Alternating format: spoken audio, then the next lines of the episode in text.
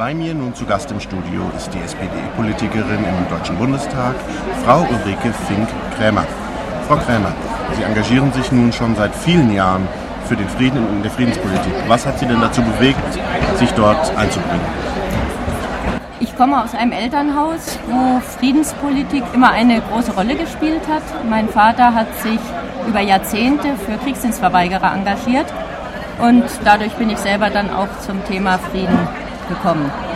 Okay, jetzt befinden wir uns ja, auch wenn das vielleicht jeder denkt, in seiner eigenen Zeit momentan in einer besonders kritischen Zeit. Es gibt viele Krisenherde auf der Erde. Gibt es da von Ihnen persönlich konkrete Lösungsvorschläge, wie man diesen Problemen begegnen könnte? Also was, glaube ich, wichtig ist, ist, dass wir Gewaltkonflikten, Krisen nicht mehr mit dem Fokus einer Sicherheitslogik begegnen, sondern mit dem Fokus einer Friedenslogik. Das heißt, wir müssen schauen, nicht was dient unserer Sicherheit, sondern wir müssen schauen, was dient dem Frieden in der entsprechenden Region oder in dem entsprechenden Land. Sollte man dazu auch bereit sein, auf bestimmte eigene, momentan noch gegebene Vorzüge eventuell zu verzichten? Es bedeutet auf jeden Fall im Interesse eines mittel- oder langfristigen Friedensprozesses auf kurzfristige Vorzüge, etwa durch ähm, unfaire Handelsbeziehungen zu verzichten. Es bedeutet auch im konkreten Fall von Rüstungsexporten auf kurzfristige Profite zu verzichten, im Interesse von Friedensprozessen in Konfliktländern oder auch von krisenpräventivem Handeln. Und es bedeutet auch, sensibler zu sein dafür, wie viel Ressourcen in welchen Teilen der Welt verbraucht werden. Jetzt sind Sie 2013 in den Bundestag eingezogen und dort unter anderem die stellvertretende Vorsitzende des Unterausschusses für Abrüstung und äh, Rüstungskontrolle und Nichtverbreitung sowie Obfrau im Unterausschuss für zivile Krisenprävention, äh, Konfliktbearbeitung und vernetztes Handeln. Was ist denn Ihre konkrete Arbeit in diesen Ausschüssen? Wie setzen sich diese Ausschüsse und Sie in diesen Ausschüssen für eine friedlichere Welt ein? Im Unterausschuss Abrüstung haben wir zum Beispiel als letztes eine Delegationsreise gemacht zur Überprüfungskonferenz des Atomwaffensperrvertrages und haben dann als Politiker aller vier Parteien mit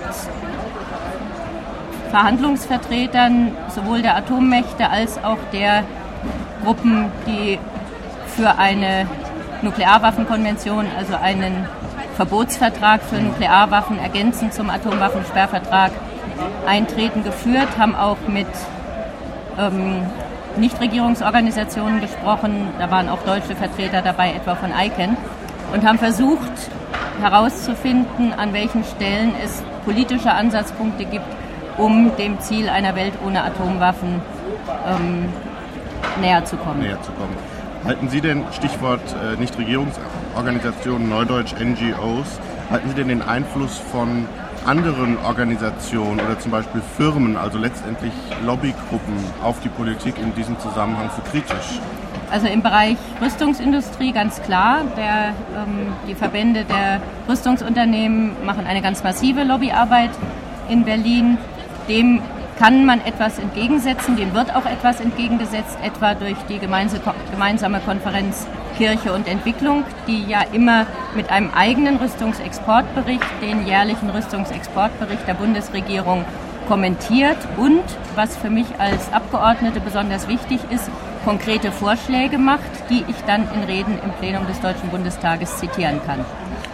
Jetzt ist Ihre Partei seit 2013 Teil der deutschen Bundesregierung und ähm, hat jetzt, ich habe vorhin vorlegen gehabt, eine, einen Artikel von der SPD aus dem Jahre 2013, Anfang 2013, früher immer sehr scharf gewettert gegen die Bundesregierung, gegen mögliche Einflussnahmen der Waffenlobby und so weiter. Finden Sie nicht, dass auch die SPD in der Bundesregierung momentan mehr tun könnte für den Frieden in der Welt, für Abrüstung etc.? Die SPD versucht mit den Ministern, die sie hat, zumindest einen Kontrapunkt zu setzen zu dem, was zum Teil aus den CDU-Ministerien kommt, beziehungsweise von der CDU-Fraktion. wo ganz unverhohlen ähm, gesagt wurde, auch im Parlament, auch im Petitionsausschuss, wo ja neulich die Petition von der Aktion Aufschrei Waffenhandel behandelt wurde, dass Rüstungsexporte auch ein, eine Form von Exportförderung sein können. Da hat zum Beispiel Sigmar Gabriel im Petitionsausschuss ganz vehement widersprochen. Ähm, aber natürlich kann man innerhalb einer Regierung, wenn man die Regierung nicht sofort ähm, platzen lassen will, nicht so grundsätzlich und so scharf kritisieren, wie man das von außen kann als Oppositionspartei.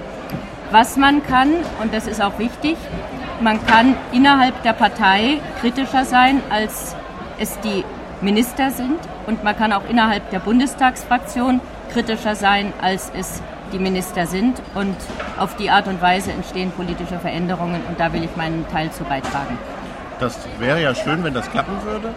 Und ich hoffe, dass wir auf diesem Wege weiterkommen hin zu einer deutlich friedlicheren Welt. Ich bedanke mich sehr herzlich bei meinem Gast, Frau Ute, Ute Fink-Krämer von der SPD.